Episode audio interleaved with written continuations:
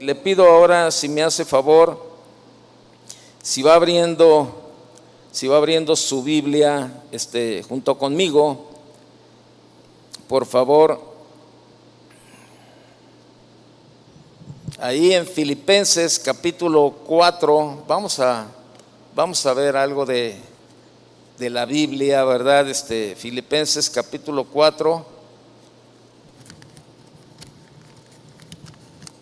Acompáñeme ahí al, a leer el verso 7, ¿verdad? Ya usted lo vio ahí en la pantalla. El tema, el tema es la paz de Dios, la paz verdadera. Ahorita que estaban entonando el canto, ¿verdad? Este último canto, este Charlie, ¿verdad? El que estaba dirigiendo, él dijo, ¿verdad? Este, la, paz verdadera, la paz de Dios, ¿verdad? Y, y créanme lo que es, es la única paz en la cual usted y yo podemos de verdad descansar. Eh, vaya conmigo a Filipenses ahí y leamos juntos este, este versículo, ¿verdad? De, de, de, de Filipenses 4.7. Permítame nada más, este, dice, y la paz de Dios que sobrepasa todo entendimiento, guardará vuestros corazones y vuestros pensamientos en Cristo Jesús. Bien, vamos a leer hasta ahí. Mire, nuestro mundo, nuestro mundo, eh, el mundo en el que estamos viviendo es un mundo lleno de problemas, ¿sí o no? ¿Sí o no? Sí, ¿verdad? Este, nuestro mundo está lleno de problemas. Eh, nuestro mundo anhela, anhela tener paz. Los que viven en tierras, por ejemplo, si ahora hace, hace eh, hoy en la mañana estaba leyendo el periódico, ¿verdad? De que eh, eh, se inundó, eh, inundaron una parte allá en, la ciudad de Kiev, en Ucrania, ¿verdad? La inundaron, pero la inundaron a propósito, la inundaron a propósito para que el ejército ruso no pudiera entrar con los tanques ni nada de esto, porque bueno, pues el agua, el agua no los deja, no los deja maniobrar. Y, lo, inundaron, pero se ven ahí unos niños este, tratando de cruzar eh, por algunas, eh, algunas tablas y eso, ¿verdad? Y, y bueno, vemos ese tipo de países que viven en tierras destrozadas por la guerra.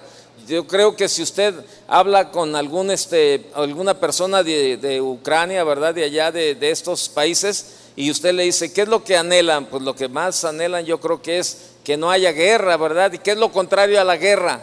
Pues la paz. Entonces, eh, estos países eh, miran la destrucción que les rodea y ellos claman por la paz también. Algunos viven en países, ¿verdad? Vecindarios o familias desgarrados por los conflictos y desesperadamente anhelan la paz. Otros viven en ambientes pacíficos, pero sus corazones están llenos de discordia y desesperación. Ansían tener una paz mental es lo que anhelan o ansían, tener una, una paz mental, ¿verdad? Y mire, el Señor desea que nosotros tengamos paz, así es sencillo. Eh, ¿Se acuerda cuando, cuando Jesús nació? Eh, usted puede leer ahí, mire, vaya conmigo a Lucas 2.14, cuando está hablando ahí en el capítulo 2 de Lucas acerca del nacimiento de Jesús, ahí este, eh, en el en el capítulo 2, verso, verso 14, ¿verdad? Ahí nos, nos habla de, eh, de, esta, de esta parte que estamos hablando. Lucas 2, 14 dice, gloria a Dios en las alturas y en la tierra qué? Paz. Buena voluntad para con los hombres. Fíjese, en las últimas horas que pasó el Señor Jesucristo con sus discípulos, antes de morir, ¿verdad? Les dijo ahí en Juan 14, 27, eh, para los que están anotando Juan 14, 27, el Señor Jesús le dijo a sus discípulos, la paz os dejo, mi paz os doy. Yo no os la doy como el mundo la da. No se turbe vuestro corazón, ni tengan miedo. Y en Juan 16, 33 dice, estas cosas os he hablado para que en mí, ¿en quién? En Jesús tengáis paz. En el mundo tendréis aflicción, pero confiad, yo he vencido al mundo.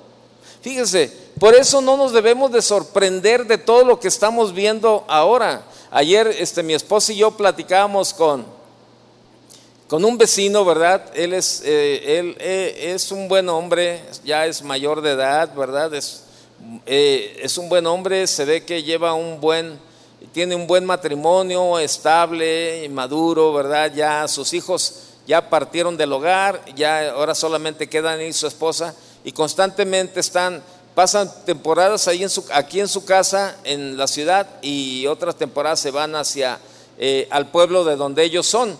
Y, entonces estamos hablando precisamente de todo lo que, lo que sucede, ¿no? De hace unos días eh, un repartidor entró por, en sentido contrario por la calle donde vivimos y un vecino iba llegando a su casa, ¿verdad? Y, él iba entrando a, a, su cochera y la, y la, moto se le cruza y estuvo a punto de, de, atropellarlo, ¿verdad? Y este hombre, ¿verdad? El vecino le dice, oye, este, ten cuidado, mira, la verdad, eh, puedes causar un accidente. Pues no, no, no le hubiera dicho eso. Era hora y media hora y media duraron alegando ahí. Y el más agresivo era el que más había tenido el error, el motociclista. Ya sabe este, los repartidores cómo, cómo, cómo andan, ¿verdad? Este, yo creo que más de alguno de los que manejan este, eh, ha, ha, causado, ha pasado situaciones difíciles. Y bueno, mire, yo no estoy en contra de los repartidores, están haciendo su trabajo es una bendición que trabajen, qué bueno, la verdad. Lo único que, que, podemos pedirles es que sean, que sean disciplinados en lo que hacen, nada más. O sea, que, que así como, como ellos quieren el respeto de los automóviles, ¿verdad? Porque se quejan mucho, dicen, no, es que nos avientan los carros, pero también ellos avientan las motos y se meten entre los carros. A mí hace, hace como unos seis, siete meses, este, aquí por la avenida Colón y Lázaro Cárdenas, yo me detuve, me detuve bien, yo iba muy tranquilo, eran como las nueve de la noche o más tarde, y se me estrelló una motocicleta en la, en, la parte trasera del auto, y este, me rompió toda la calavera y todo eso, y luego aparte de que, de que, de que me golpeó el carro y me hizo destrozos, se, se levantó y me quería golpear a mí también, ¿verdad? Entonces pues yo no le seguí su juego y, este, y me decía, me, tienes que pagar. Yo le dije, no, pues mejor vamos a hablarle al seguro y si yo tengo la culpa, que mi seguro te pague, para eso lo estoy pagando. Entonces, este, levantó su moto y se fue. De todos modos, el del seguro llegó y me dijo, qué bueno que le hablaste, porque él con toda, con, si, con mala fe, él puede llegar a, tránsito y te dice, mire, eh, este carro se echó en reversa, me golpeó y huyó. Dice, pero tú ya levantaste un antecedente. Pero es una agresividad por todos lados. Es una agresividad y, este vecino y el motociclista duraron como hora, hora y media. Le llamaron a, la policía, no, la policía llegó después de la hora. Y, este, y ahí estaban, ¿verdad? Y se, sacaban los tubos y se querían dar. Y, o sea, una, una, serie de problemas, ¿verdad? De intranquilidad este, ahora estamos con la cuestión de las mujeres eh, que se están desapareciendo, que pagan entre 10 mil y 20 mil pesos por cada mujer que desaparece, ¿verdad? Este, y, o sea, una serie de, comentarios, ¿verdad? Que, que, se están desapareciendo. Y, y es una cuestión de que todo este tipo de comentarios, las noticias, todo lo que vemos, escuchamos, lo que sabemos, esto trae una cierta inestabilidad o una angustia, una, una desesperación, un estrés a la, a la, gente. No se diga eh, los aumentos de precios y todo ese tipo de circunstancias, el, el manejar con este tráfico cada día, es una serie de cosas. Pero ¿por qué no tenemos paz? Esa es una buena pregunta. Si usted y yo como cristianos, cuando leemos la Biblia en Filipenses capítulo 4, verso 7, que dice que la paz de Dios, que sobrepasa todo entendimiento, guardará, dice, guardará vuestros corazones y vuestros pensamientos en Cristo Jesús. Usted y yo somos cristianos, pero aún así, ¿por qué no tenemos paz? Si vivimos de verdad conforme a la palabra de Dios. Bueno, por lo menos existen dos barreras. En primer lugar, muchos no entienden qué es la verdadera paz. Muchos no entienden qué es la verdadera paz. Su concepto de paz, fíjese bien, el concepto de paz para muchos se reduce a una situación pacífica o a la ausencia de conflictos, nada más. A una situación pacífica o a la ausencia de conflictos. En segundo lugar, la mayoría no entiende que la única paz verdadera que satisface plenamente y que es duradera es la paz que viene de Dios. Nada más. Así de sencillo. Es la paz que viene de Dios, la única paz verdadera. Vaya conmigo a Filipenses, regrese conmigo ahí al capítulo 4 y leamos los otros versículos a partir del verso del verso 4, por favor. Dice, regocijaos en el Señor. ¿Cuándo? ¿Cada cuándo? No le oigo. Siempre. Otra vez digo, regocijaos. Pablo está diciendo, regocíjense, gócense en el Señor siempre. Y vuelve a, repetir, ¿verdad? Y digo, otra vez les digo, regocijaos. Verso 5, vuestra gentileza sea conocida de todos los hombres, el Señor está cerca. Por nada estéis afanosos, si no sean conocidas vuestras peticiones delante de Dios en toda oración y ruego, con acción de gracias. Y la paz de Dios, que sobrepasa todo entendimiento, guardará vuestros corazones y vuestros pensamientos en Cristo Jesús. Verso 8. Por lo demás, hermanos, todo lo que es verdadero, todo lo honesto, todo lo justo, todo lo puro, todo lo, amable, todo lo que es de buen nombre, si hay virtud alguna, si algo digno de alabanza, en esto pensad. Lo que aprendisteis y recibisteis y oísteis y visteis en mí, esto haced. Y el Dios y el Dios de paz estará con vosotros. Ahí está. El Dios de paz estará con vosotros. Mire, no debemos, no debemos, este, o más bien no pasemos por alto la palabra y, que aparece ahí en el verso 7. Y, la palabra y, y, ¿qué? Y, una palabra que, con la que inicia el verso 7. Y la promesa en Filipenses 4, 7 está vinculada, ¿sí? Está vinculada con los versículos 4 al 6, que dice, regocíjense, gócense, alégrense en el Señor siempre, os digo, regocíjense. Y luego dice, vuestra gentileza sea conocida de todos los hombres, el Señor está cerca. Y lo dice, por nada estéis afanosos, si no sean conocidas vuestras peticiones delante de Dios en toda oración y ruego con acción de gracias. Bien, ahí están, están vinculados los versículos 4, 5 y 6. Para llegar al versículo 7, digo, elemental y por sentido común, tenemos que pasar por los versículos 4, 5 y 6. Pero para llegar a la paz, a la paz verdadera que Dios tiene para usted y para mí, tenemos precisamente que vivir estos versículos, estos, tenemos que pasar por los versículos 4, 5 y 6, ¿verdad? Ahí, para que pueda llegar la promesa que dice, y la paz de Dios, o sea, porque es una promesa, y la paz de Dios que sobrepasa todo entendimiento, guardará vuestros corazones. Casi siempre por lo regular, siempre leemos el puro versículo 7 y nos brincamos los demás versículos, solo leemos, pero no le ponemos tanta atención. No pasemos por alto la palabra ahí. La promesa de Filipenses 4:7 está vinculada con los versículos 4:6. Si usted se regocija siempre, si usted es agradablemente razonable siempre, si en lugar de preocuparse usted ora, entonces tendrá usted la paz de Dios que sobrepasa todo entendimiento. Así de sencillo. Así de sencillo. Le voy a volver a repetir. Si usted se regocija, ¿cada cuándo? siempre. Si usted es agradablemente razonable, como dice el verso 5, vuestra gentileza, en, en otra versión dice que su amabilidad sea evidente a todos.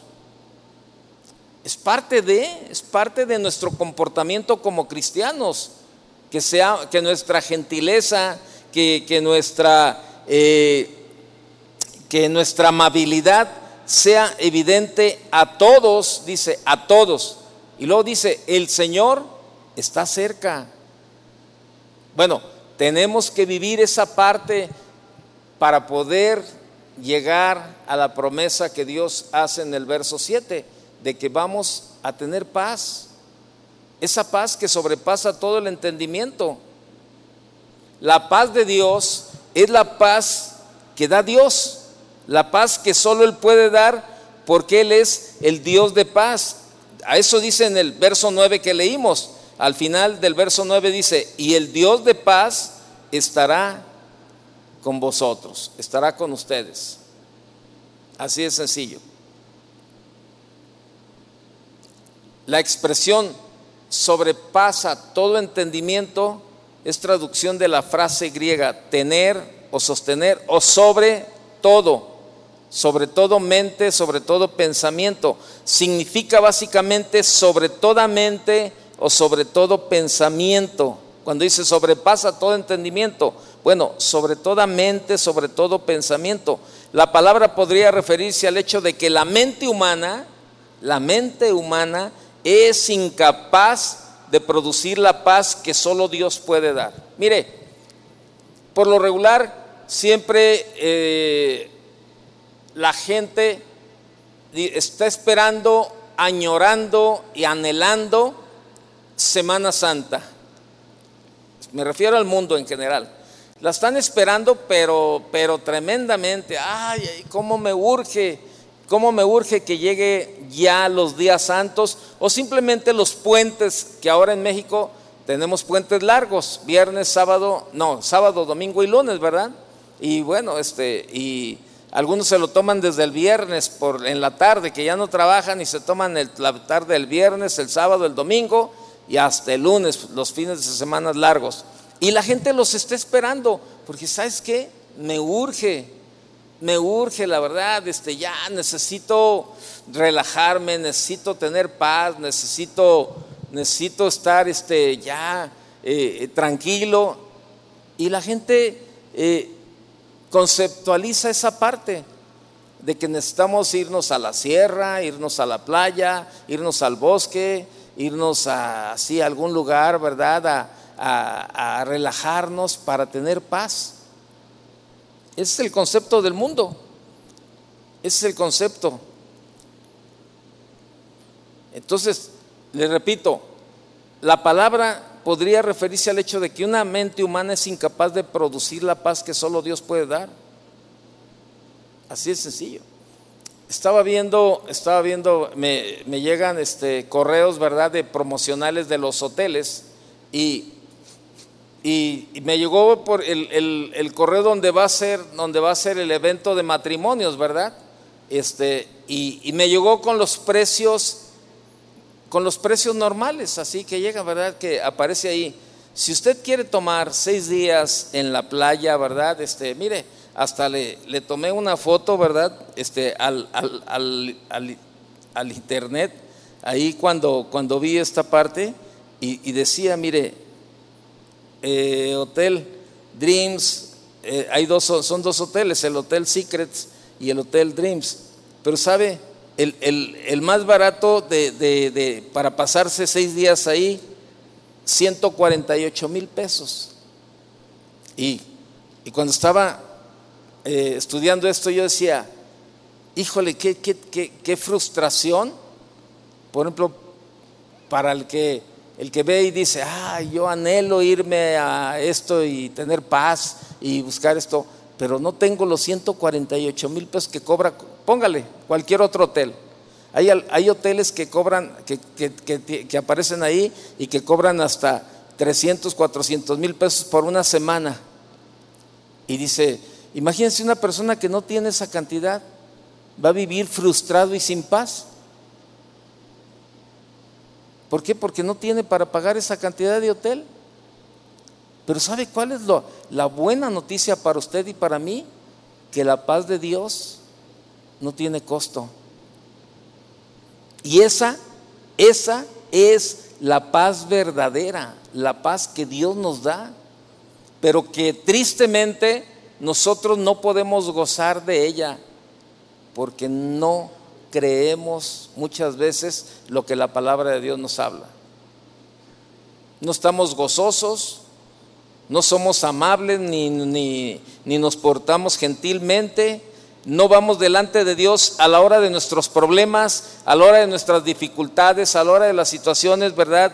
Eh, difíciles. No vamos delante de Dios en oración, con ruego y con acción de gracias. No, se nos olvida o no lo hacemos o simplemente queremos, nos brincamos y nos queremos ir directamente al verso 7 para poder recibir la paz de Dios pero no doblamos la rodilla, no buscamos a Dios, no clamamos a Dios en oración, en ruego, y ni siquiera somos agradecidos con Dios para decirle, Señor, no entiendo, Señor, lo que estoy pasando, Señor, no entiendo esta situación, pero yo sé que tú, tú, sí la entiendes y por eso, Señor, yo la pongo en tus manos, Señor, en toda oración, Señor, la, la llevo delante de ti, te ruego, Señor, que, que, que, que me escuches y, Señor, gracias, Gracias Señor por todo esto que estoy pasando, por la situación que se está viviendo. Gracias Señor. Entonces, de esa manera, ¿verdad? Podemos, estamos cumpliendo con lo que Dios nos ha llamado a hacer, ¿verdad? Entonces, eh, no, no lo hacemos. Y le repito, la paz de Dios, que es la paz verdadera, no tiene ningún costo. Pero tristemente nosotros no queremos cumplir con lo que, con lo que Dios demanda de cada uno de nosotros y tratamos de, buscarle la salida más rápida o más pronto a los problemas. A veces los desesperados así andan, ¿verdad? Este, eh, eh, el, este, eh, y dice uno, no, no, sí, órale. Miren, en, en, diciembre pasó algo, ¿verdad? Este, yo andaba, yo andaba con mi familia, ¿verdad? Salimos unos días este, fuera y entonces este, yo necesitaba un accesorio para, para, para, mi, para mi tableta. Y este, entonces, pero lo vi y yo dije, no, ¿sabes qué? No, se me hace, se me hace que mucho lo que vale, ¿verdad? Y todo eso. Entonces mis hijos se acercaron y me decían, papá, este, nosotros te ayudamos, nosotros te, te apoyamos y ándale, cómprale todo. Pero yo le decía, no, la verdad no, no, no, no, yo estoy tranquilo, estoy en paz y la verdad no, prefiero esperarme. Y me, papá, ándale, pues aquí estamos, cómpralo, mira, me decían mis hijos, ¿verdad? Nosotros te apoyamos, te ayudamos, todo eso.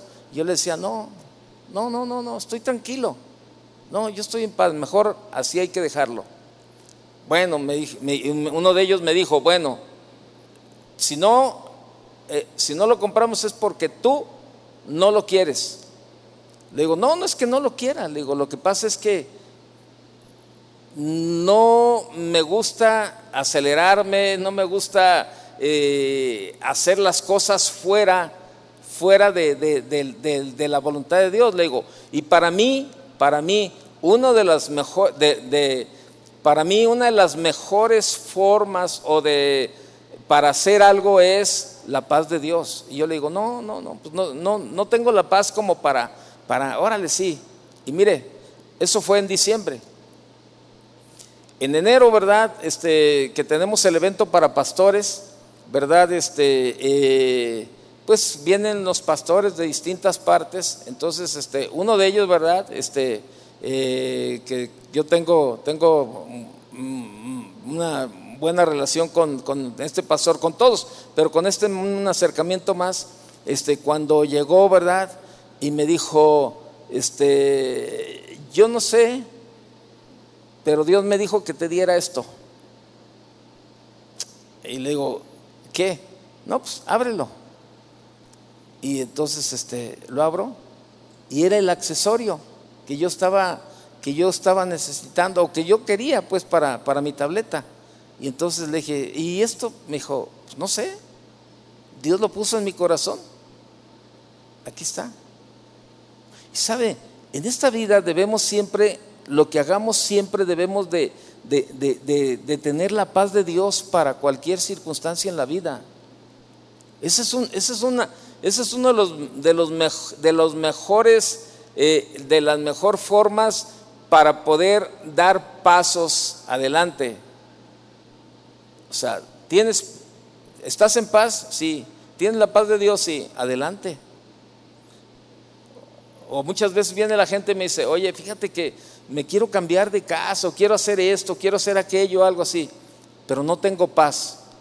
¿Sabe? Cuando a mí me dicen eso, no tengo paz, yo le digo, ni te muevas, ni te muevas, ni te muevas. La paz de Dios es una garantía en nuestra vida, es una garantía en nuestra vida para hacer lo que queremos hacer. O sea, e, es, algo, es algo que, está ahí y que, y que tú sientes que estás caminando en el orden, en la voluntad, en el tiempo y en la cobertura de Dios. Pero nosotros, e, e, es, es el, el carácter del ser humano, ¿verdad? Siempre trata de ir aceleradamente, tomando decisiones, luego a veces son decisiones equivocadas, ¿verdad? Y, tristemente algunos se equivocan de lo que hacen y pues van y, reclaman contra Dios, ¿verdad? Este, no, pues es que Dios no me apoyó, Dios no me ayudó, pero a lo mejor, y Dios te dice, bueno, ¿cuándo me preguntaste? ¿Cuándo viniste delante de mí con oración, con ruego, con acción de gracias, para yo cumplir mi promesa de derramar la paz que sobrepasa todo el entendimiento. Y eso es lo que estamos, lo que pasamos muchas veces. La paz de Dios es la paz que da Dios, la paz que solo Él puede dar, porque Él es el Dios de paz, como dice Filipenses 4:9. Sin duda,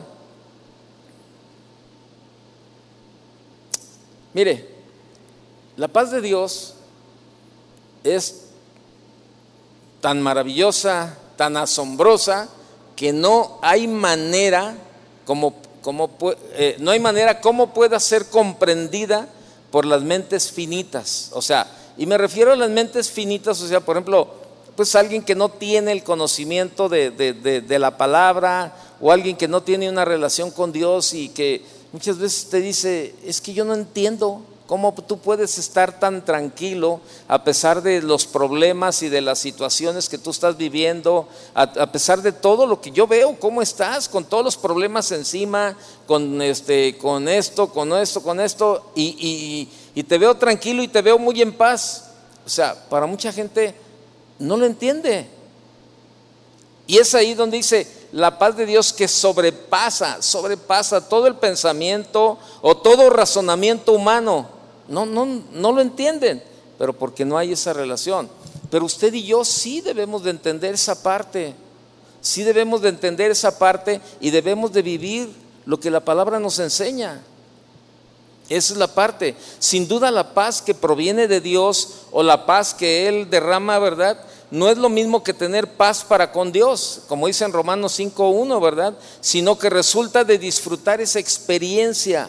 Pablo aclara que esa paz se concederá al que vive una vida de oración, como dice en Filipenses 4.6, ¿verdad? Este, lleva tus peticiones delante de Dios en toda oración, con ruego y con acción de gracias. O sea, esa paz o sea, Pablo aclara que esa paz eh, se concederá al que vive una vida de oración. ¿Sí? Y, es, y es exactamente lo que Dios quiere en esta noche, que usted y yo obtengamos esa paz en nuestra vida. Esa paz que sobrepasa todo entendimiento, que a pesar de lo que vemos, a pesar de lo que escuchamos, a pesar de, todo lo que está sucediendo y, todo lo que el mundo está ofreciendo en estos tiempos, en ningún momento de esos nosotros debemos, o sea, debemos de tambalearnos. ¿Por qué? Porque estamos parados sobre la roca. que todo, que, o sea, que debemos de, de, clamar, ¿verdad? Este, eh, por ejemplo, yo todos los días, mi hija sale muy temprano de casa, aun cuando todavía el, día no está claro, ¿verdad? Ella tiene que salir al trabajo todos los días. Y si yo me pongo, si yo me pongo ahí, ¿verdad? este, ay, no, y, y, estoy acá con la preocupación de que, híjole, y, y, y si le pasa algo, y si en un alto, y si alguien le trata de abrir la puerta, y si alguien se le atraviesa, y si alguien dice, y si le alguien acá, y si esto, y si lo otro, y si, y le estoy dando vueltas y vueltas y vueltas y vueltas, ¿verdad? Y, y si pasa aquí, y si pasa allá, y esto, lo otro, y esto acá. ¿Sabe qué? En cuanto yo le ayudo, ¿verdad? Le abro, le abro la puerta de la cochera, este, sale ella, se va a su trabajo, yo cierro la puerta, y en cuanto cierro la puerta, yo comienzo a darle gracias a Dios, a ponerla en oración y a rogarle, Señor, yo no la puedo cuidar mejor que tú, Señor. Yo no, yo no puedo estar a un lado de ella, no puedo ir este, todos los días, ¿verdad? Sentado de copiloto ahí, ¿verdad? Porque pues, yo tengo mis actividades y además de que, bueno, este, eh, pero yo sé que tú sí, Señor. Tú vas con ella en todo momento, Señor. Tú la guardas en todo momento. Gracias, Señor. Te ruego, Señor, que, que mandes tus ángeles, Señor, que, que, que Señor, que llegue, que, que guardes su salida y que guarde su regreso, Señor. Qué diferente a que estemos todo el rato ahí este, dándole vueltas y vueltas al problema y, y, ay, es que lo que se está escuchando en las noticias y ay, que lo que está pasando aquí, ay, que lo que está pasando acá. Señor, nada, nada, nada está por encima de tu voluntad, Señor. Aún todo lo que está sucediendo, aún todo lo que estamos viendo, aún todo lo que estamos escuchando, no se ha salido de tu control, Señor. Todo, todo está en tu, perfecta voluntad. Y ahí es donde usted y yo podemos descansar, que nada de lo que sucede se sale de la voluntad de Dios, nada, nada. Pero si nos, si dejamos de, dejamos de lado toda la enseñanza que tenemos de la palabra, todo lo que sabemos, todo lo que conocemos de la palabra y nos enfrascamos en todo lo que el mundo nos está ofreciendo, yo, yo tengo por costumbre ver las noticias, todos los días veo las noticias en la televisión y leo el periódico y veo cómo está el mundo. Ayer platicaba con un pastor, eh, con el pastor Miguel Cepeda, que, estaba aquí, él es el pastor de Portland, ¿verdad? Este, y, y este, estaba platicando con él y estamos, estamos hablando de esto precisamente, ¿no? De, todo, de cómo está la situación y todo lo que está pasando. Y él me decía, Toño, esto no nada más es aquí en Jalisco, allá en Portland, en Oregon, estamos en Estados Unidos, pues también estamos pasando las mismas y sucede lo mismo en todos lados. y, y, hablamos de esto, porque el corazón del ser humano es el mismo, es el mismo en todo el mundo. En todo el mundo la situación está así. La violencia impera por todos lados. Por todos lados hay robos, por todos lados hay secuestros, por todos lados hay, hay muertos, hay de todo. Pero ¿sabe qué? Platicábamos y llegábamos al punto más importante. Depender y confiar de Dios solamente. Y eso, eso es lo que nos mantiene, nos mantiene en paz. Eso es lo que nos mantiene en paz cuando, cuando nos sometemos a la palabra de Dios. Así es sencillo. Eso es. Esta paz se basa en la fe en Dios y en un, y en un conocimiento personal de su poder y su protección. Mientras usted no conozca el poder y la protección de Dios, pues tiene toda la razón en no confiar en Él. ¿Cómo va a confiar en alguien, eh, en alguien que no conoce? No, no, usted no puede confiar en alguien que no conoce. Eh, tengo un vecino, ¿verdad? Este, eh, que vive, vive enfrente de casa. Entonces, este, él tenía placas foráneas. Y entonces, este, un hermano de aquí me recomendó un gestor que, que, ayuda para la validación, ¿verdad? Porque, híjole, es un problema la validación y es vueltas y vueltas. Entonces, este, es, esa, esa persona se dedica a esta parte. Y entonces este, él me dijo, oye vecino, vi que ya eh, tu hijo le cambió las placas, traía placas foráneas igual que yo y ya trae placas de aquí, ¿cómo lo hiciste? Le dije, fíjate que yo tengo, un amigo me recomendó una, una persona que, me, que él, me hace ese tipo de trámites. Y entonces este, le dije, yo te puedo dar el teléfono te doy el teléfono y tú ponte en contacto con, con, ella y ya ella te dirá lo que tienes que hacer, cuánto te cuesta y todo lo que quieras. Órale. Entonces le paso el teléfono, todo ese tipo de cosas. Y ayer llega en la mañana y me dice, oye vecino, ¿sabes qué? Pues la verdad no me da confianza. Le, digo, pero ¿por qué no? Pues es que me dice que le lleve el carro y que le dé el dinero y todos los papeles del carro para, para, para tramitarme este, eh, la validación y el alta, la baja y, la, el alta de las placas. Y le dije, mira, yo, yo tres, tres automóviles hemos este, trabajado con ella, yo en lo personal, pero aparte otras personas conocidas mías y el que me lo recomienda también no es uno, muchísimos vehículos. Y yo le decía, yo tengo toda la confianza con ella. Yo, yo le doy el carro, las llaves, el dinero y los papeles y no tengo ningún problema. Yo estoy tranquilo, estoy en paz. Me dice, no, pero pues es que pues, no, no, no, tienes toda la razón. Tienes toda la razón en desconfiar, le decía yo a él. Tienes toda la razón en desconfiar. Estoy de acuerdo contigo. Ni estás mal, no estás mal, estás en lo correcto. ¿Cómo vas a confiar en alguien que no conoces? No, pues si me entiendes, perfectamente le digo. Pero ahora te voy a hacer una pregunta. ¿Tú confías en mí? Me dijo, desde luego. Claro que sí, oye, pues aquí ya tenemos años viviendo este, juntos aquí, nos vemos, conozco a tus hijos, conozco a tu esposa, este, o sea, te tengo toda la confianza. Bueno, ¿me creerías si te digo que lo hagas lo que ella te pide? Y me dice, si tú me lo dices, sí lo hago. Si tú me lo dices, sí lo hago. Mira, hazlo. Llévale, tu camioneta, llévale los papeles, págale lo, lo, que te está pidiendo y dale las llaves. Le digo, ¿a qué horas te dijo? No, a las 2 de la tarde. Le dije, mira, mañana, fíjate bien, mañana, o sea, el día de hoy, a más tardar a las 3 de la tarde, ella te va a hablar y te va a decir, ya está lista su camioneta, puede pasar a recogerla. Y me dijo, vecino, me sorprendes tanta confianza que le tengas. Le dije, sí, sí, sí, le tengo muchísima confianza, muchísima confianza.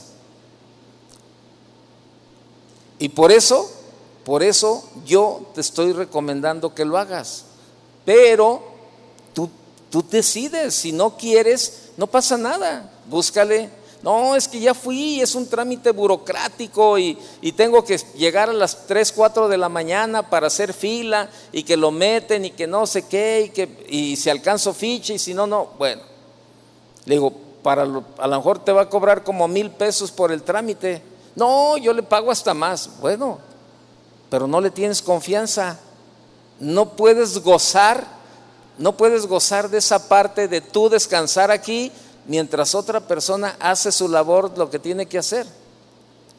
Me dijo, voy a confiar. Le voy a hablar ahorita y le voy a decir que le voy a llevar la camioneta, el dinero, los papeles y las llaves. Hazlo, hazlo. Total, lo hizo, lo vi en la noche, ¿verdad? Y le digo, ¿qué pasó? Me dijo, no, ya se la dejé allá. Pero ¿cómo te sientes? No, estoy tranquilo. Bueno, bueno, mira, estoy a medias. Dice, la verdad, lo único que me movió fue lo que tú me dices. No te preocupes, no te preocupes, de verdad, no te preocupes. Yo respondo por ella. Me dijo, ¿a tanto así? Sí, porque la conozco. Hoy, ahorita antes de, ya cuando venía para acá, ¿verdad? Como a las 5 de la tarde, Salgo y, y, iba llegando él con su camioneta y sus placas ya del estado. Y le bajo el vidrio y le digo, ¿qué pasó vecino? Me dijo, tenías toda la razón. Es cumplida, es honesta me, entregó papel por papel, me dio este santo y seña de lo que gastó y lo que no gastó. No, dice mis respetos. Digo, ¿y qué vas a hacer? Recomendarla. ¿Sabe? Es exactamente, eh, eh, espero me esté entendiendo de lo que yo le trato de decir, que si no tenemos un conocimiento personal de Dios, ni su poder, ni su protección, tiene usted toda la razón en no confiar en Dios. Tiene toda la razón en no confiar. Pero así como le estoy poniendo este ejemplo tan práctico, mire, el vecino durmió tranquilamente. Tranquilamente. Y le digo tranquilamente porque yo me paré a las, antes de las 4 de la mañana, ¿verdad? Porque fui a llevar al, pastor de, Portland, lo fui a llevar al aeropuerto. Y pues yo vi sus luces apagadas, yo no lo, yo no lo vi en la puerta caminando o, este, haciendo zanja ahí en la banqueta, ¿verdad? Mordiéndose las uñas, este, para, o sea, desesperado ahí, que a lo mejor le pregunto y me diga, ¿qué pasó vecino? No, no puedo dormir, no, no he podido dormir, no sé, no sé dónde esté mi, camioneta, no sé qué va a hacer con... él, él se acostó, durmió tranquilo, durmió en paz, hoy le habla a la persona, venga por su camioneta y ya está lista. Sabes, es exactamente lo que sucede con Dios. Y aún más, y aún más todavía aún es más digno de toda nuestra confianza Dios porque Él no es hombre, no es hombre para que mienta, ni es hijo de hombre para que se arrepienta. Yo le recomendé a esta persona y yo le decía, yo respondo por ella. Y este, pero la persona puede, puede, puede fallar, ¿sí o no? ¿Usted falla o no? No, todos fallamos, pero Dios no falla. Y su palabra dice que no es hombre para que mienta, ni es hijo de hombre para que se arrepienta. Dice, Él lo dijo y lo hará. Entonces, ahí es donde por eso usted y yo tenemos que, pasar esos principios, el verso 4, el verso 5, el verso 6, para poder llegar a la promesa de Dios que dice, y la paz de Dios, la paz de Dios que sobrepasa todo entendimiento, guardará tu corazón y tus pensamientos en Cristo Jesús. Necesitamos basar nuestra fe en Dios y en un conocimiento personal de su poder y su protección. De verdad, sobrepasa todo entendimiento. Y, así es como, como, como como usted y yo debemos de, estar, de esperar. Ahora, ¿por qué, por qué este Pablo, por qué sabía Pablo este, eh, que no hay razón? Pablo, ahí, Pablo, ¿por qué sabía Pablo que no hay razón para que las personas entren en una, en una, en una inquietud, en un estrés, en una preocupación? Este, como dice ahí, en el verso, en el verso 6, por nada estés, por nada estéis afanosos, pero usted le puede poner ahí la palabra que usted quiera. Por nada estéis afanosos, por nada estés preocupado, por nada estés inquieto, por nada estés estresado, por nada estés angustiado. Aplique la persona, la palabra que usted quiera. ¿Por qué Pablo? ¿Por qué Pablo? Eh, ¿Por qué Pablo este, eh, sabía? Que no había razón para que las personas entren en esa etapa de angustia, de aflicción, de preocupación, de estrés, de inquietud. ¿Por qué? Pablo sabía por experiencia que no hay razón para que las personas, ¿verdad?, este, que confían en Dios se sientan de esta forma, inquietas, afligidas, estresadas. O sea, Pablo, Pablo se había visto encarcelado, ¿se acuerda? Pablo había estado encarcelado, Pablo había estado golpeado, eh, Pablo había sido golpeado, había sido apedreado, muchas veces había estado a punto de morir, había experimentado muchos peligros, hasta entre hermanos falsos. Pero sabe, Pablo tenía la certeza de que Dios nunca lo había abandonado. Nunca lo había abandonado. Vaya conmigo a 2 Corintios capítulo 4, por favor. 2 Corintios 4.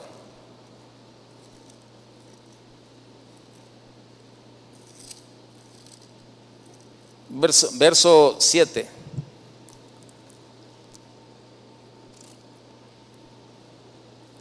Dice lo siguiente, pero tenemos este tesoro en vasos de barro para que la excelencia del poder sea de Dios y no de nosotros, y no de nosotros.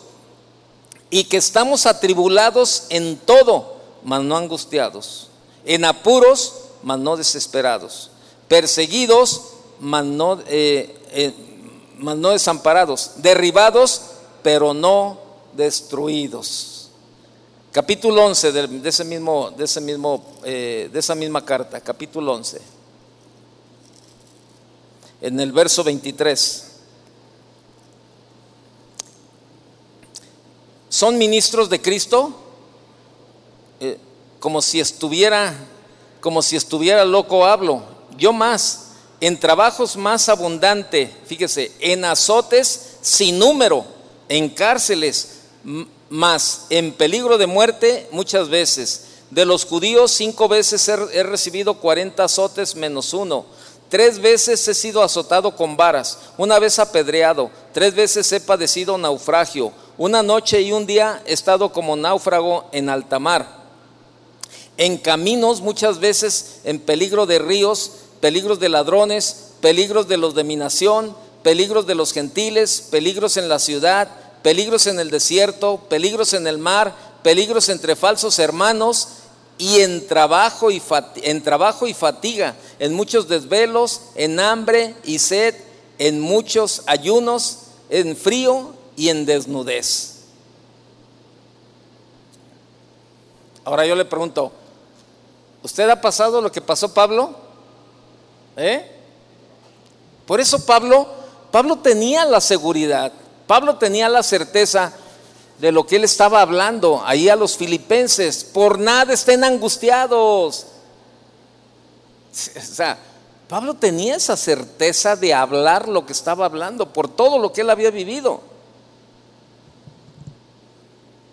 Y era lo que Pablo quería transmitirles ahí en el capítulo 4 de, de Filipenses, ¿verdad? Donde les dice, este, no se angustien por nada. No se preocupen.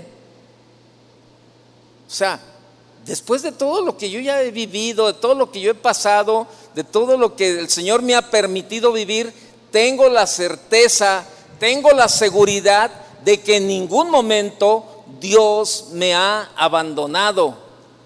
¿Y sabe qué? Lo mismo va a hacer con nosotros. Pero debemos de tener esa confianza en su poder, en Él. Debemos de, caminar basados en la palabra, haciendo lo que la palabra dice. Mire, hay una cuestión en la vida de, los cristianos. Sucede una, situación. Eh, la Biblia debe de ser la regla de la conducta de todos nosotros los cristianos. Nosotros siempre debemos de ir a la palabra en, en, cualquier situación que vivamos. Aquí es donde tenemos la respuesta. Aquí es donde tenemos el consejo de Dios para todo lo que todo lo que queremos y debemos hacer. Aquí está el consejo de Dios. Estás en una situación difícil, estás en un tiempo difícil. Aquí está el consejo, aquí está la respuesta de parte de Dios. Mire, cuando cuando gente nueva viene a consejería, ¿verdad? Y este y, y comienza a platicarme de los problemas como matrimonio o como familia, yo le digo, mira, todo lo que yo te conteste, te lo voy a contestar con este libro. Me dijo, ah, ¿todo? Todo. Porque la palabra de Dios tiene una respuesta para cada necesidad y para cada situación que tú estás viviendo. ¿Sabe cuál es el problema? Tristemente, que muchos cristianos no conocen la Biblia. No conocen la Biblia. El domingo que yo predicaba y decía, ¿cuál es tu excusa? Es que no sé leer. Ahora hay audio Audiobiblia, que nada más le aprietas un botón y, le escuchas lo que tú quieres. Ya no hay pretextos. Es que no sé leer. Ahí está, la puedes escuchar. Es que ya no, ya no alcanzo a ver bien, ya no puedo leer. Ahí la puedes escuchar. Es un problema grave en los cristianos que no conocen la Biblia. ¿Se acuerda lo que decía este, eh, el libro de Oseas? Y mi pueblo pereció, ¿por qué? ¿Por falta de qué? Por falta de conocimiento. Y por eso, por eso muchas veces le batallamos como le batallamos, la verdad. Y, tristemente, tristemente, eh, eh, muchos cristianos no son testimonio para otras personas. No son testimonio. Como matrimonio, como familia o, en este tipo de situaciones. Por eso fue con, con, toda la confianza, ¿verdad? Con toda esa confianza Pablo este, animó, ¿verdad? Ahí a los filipenses, ¿verdad? A, a no inquietarse por cosa alguna, sino más bien que, dieran a conocer a Dios sus peticiones, llevándole todo a Él en oración, en ruego y con acción de gracias. ¿Sí? ¿Y qué resultaría? ¿Qué resultaría de que hicieran todo esto?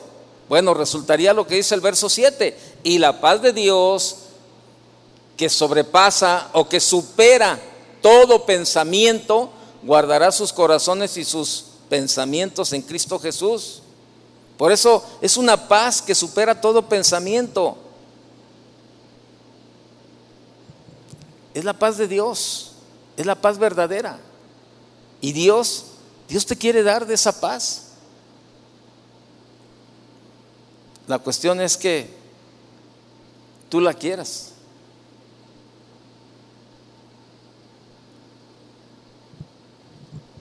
Entonces, es, es esa parte. La paz de Dios es una calma y tranquilidad de la cual disfrutan los cristianos aún en medio de las circunstancias más difíciles que puede haber. Proviene, esa paz, esa paz proviene de una estrecha relación personal con, con Dios. Es una relación, una estrecha relación personal con Dios. Por eso no hay motivo para que la, para la, que, la fricción, la inquietud, el estrés, eh, eh, la preocupación nos abrume, nos abrume de tal manera que, que al rato estemos haciendo cosas que no sabemos qué hacer. Y no hay motivo para inquietarnos por nada, como dice su palabra, porque sabemos que nada, nada que esté fuera de la voluntad de Dios nos puede suceder. Por eso debemos, mire, Dios se encarga de que todos, todos sus siervos mueren en seguridad. Vaya conmigo al Salmo 4.8. Es, es un salmo conocido, pero quiero que lo lea conmigo, el Salmo 4.8. ¿Cuántos tienen problemas para dormir? ¿Alguien tiene problemas para dormir? Levante su mano. Mire, hay varios. Hay varios que tienen problemas. Vea lo que dice el Salmo capítulo 4, verso 8. En paz, en paz me acostaré y asimismo dormiré, porque solo tú, Jehová, solo tú, Señor, me haces vivir confiado. En alguna ocasión yo llegaba a la noche y yo no me podía dormir. O sea, yo soy, yo soy de poco, de poco dormir. Yo, yo, este, no, no, yo, y un día fui con el doctor, le dije, oye, yo duermo muy poco. Y me dijo, ¿cuánto tiempo duermes? Pues aproximadamente tal, tal tiempo. Y me dijo, no, pero pues está bien, mira. Y me decía, él me dijo, el sueño es como el apetito tu cuerpo te va a pedir, si, eh, eh, si, tu cuerpo tiene hambre, te va a pedir de comer y, vas a comer y te dices, ah, caray, ahora estoy comiendo. Bueno, es que tu cuerpo necesitaba, a veces tu cuerpo te pide cosas dulces porque necesita eh, calorías, necesita energía. A veces tu cuerpo te pide agua porque pues estás deshidratado o, te, o tomas suero, todo eso. Dice, es igual con el sueño. Pero en algunas ocasiones que, me llegué, que llegué a tener problemas, así que me acostaba y no me podía dormir, me acordaba de este salmo, del Salmo 4.8. Y yo le decía, Señor, tu palabra dice, y yo lo creo, dice que en paz me acostaré y así mismo voy a dormir, Señor. Y que solo tú, Señor, me haces vivir confiado. Y Señor, toda mi confianza, toda mi tranquilidad, toda mi paz está en tus manos, Señor. Gracias, Señor, porque yo sé que me vas a dar un buen sueño. Y mire, todavía no, muchas veces ni terminaba y quedaba dormido. Pero es la paz, es, es, la palabra de Dios. Es la palabra de Dios. La cuestión es de que tristemente el ser humano se apoya más en sus propias en, sus propias ideas, en sus propias formas de hacer las cosas y hacemos a un lado todas las instrucciones de la palabra de Dios en nuestra vida.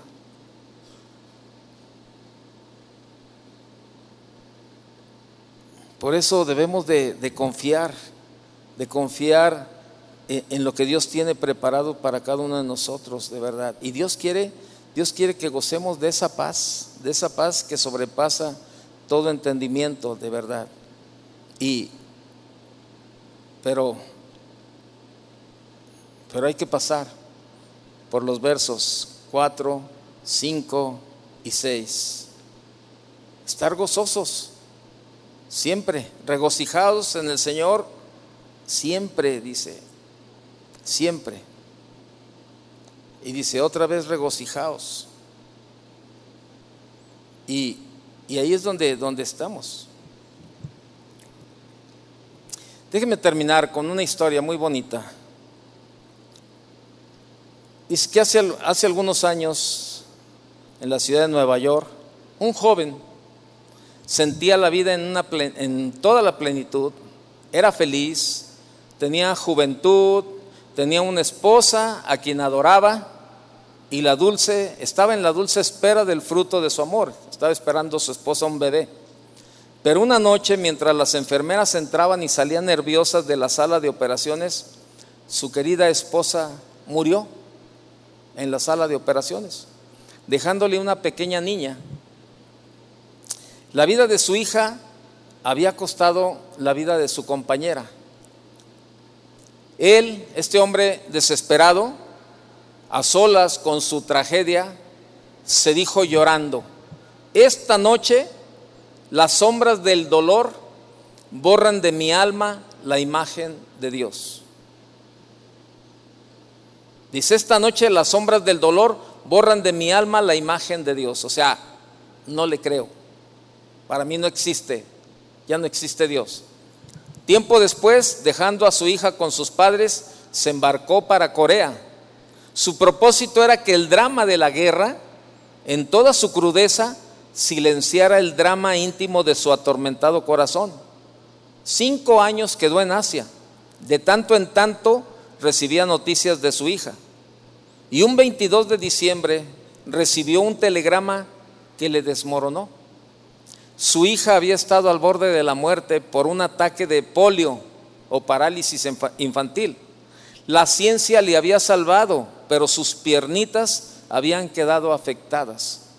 De inmediato, este hombre atribulado, este atribulado padre, hizo sus maletas y tomó el primer avión hacia su patria. Y era una noche muy oscura, volando sobre el Pacífico y con un vacío en el alma de un hombre que debe de enfrentar la miseria. Fíjese, un hombre que debe de enfrentar la miseria del dolor sin tener en su corazón la imagen de Dios. Por fin la nave aérea llegó a la ciudad donde había pasado las horas más felices de su vida. El frío era intenso, pero más helada estaba la esperanza en su experiencia vacía. Llegó nerviosamente a la puerta de la casa de sus padres. Luego de un momento de vacilación llamó y su madre canosa lo recibió con un beso. Era 24 de diciembre, víspera de Navidad. Al entrar a la sala, encontró dos cosas amadas. A la derecha, el árbol de Navidad que tantas veces él había gozado en su casa familiar. Parecía una ironía. Y a la izquierda estaba su pequeña hija aguardándole, apoyada en sus muletas. El padre la miró. Era largo el discurso que él había pensado para, alentarla, para animarla a ella. Era largo lo que él había pensado y lo que él había preparado para alentar a su hija por la situación que su hija estaba viviendo ahora. Pero frente a frente con el dolor no pudo decir nada. ¿Qué podría decir un hombre que ni siquiera tenía a Dios? Así que su hija le habló primero diciéndole, papá, ¿por qué me miras así? Yo sé que si hoy no camino, tal vez camine mañana. ¿Sabes, papá? Lo que más me duele de tener las piernas duras es que ya no puedo arrodillarme noche a noche junto a mi cama para pedir a Jesús que te cuide a ti en la guerra y a mamá en el cielo. El hombre comenzó a llorar. Eran lágrimas, eran lágrimas sublimes. Era llanto de hombre. Y su hija mirándole con santa impertinencia le dijo, papá, ¿no te da vergüenza ser tan grande y militar y llorar? Y además, hoy no quiero que llores, hoy es Navidad.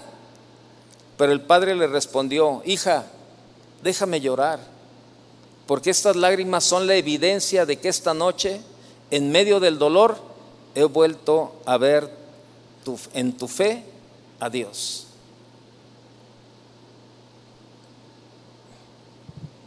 El triunfo de la fe sobre el dolor, la victoria de Dios sobre las sombras. Jesús dijo, mi paz os dejo, mi paz os doy, no como el mundo la da. Dice, no como el mundo la da, yo os la doy. Por eso tú y yo debemos de dejarle a Dios, poner nuestra vida en las manos de Dios, caminar conforme a su palabra. Y sabes, la paz de Dios inundará cada día nuestra vida, dándonos la serenidad, la fe, la esperanza para enfrentar cada día las situaciones que se vayan enfrentando, pero con la certeza de que en ningún momento Dios ha perdido el control. Por eso yo te animo a que confíes. Probablemente estás pasando alguna situación donde lo primero que has perdido es la paz. No estás en paz. Ni contigo, ni con tu familia y a lo mejor ni con Dios en algunas áreas. Pero esta noche es un buen tiempo para, para recibir la paz de Dios. ¿Cuántos quieren recibir la paz de Dios? Póngase de pie. Póngase de pie y y probablemente a lo mejor usted ha hecho cosas fuera,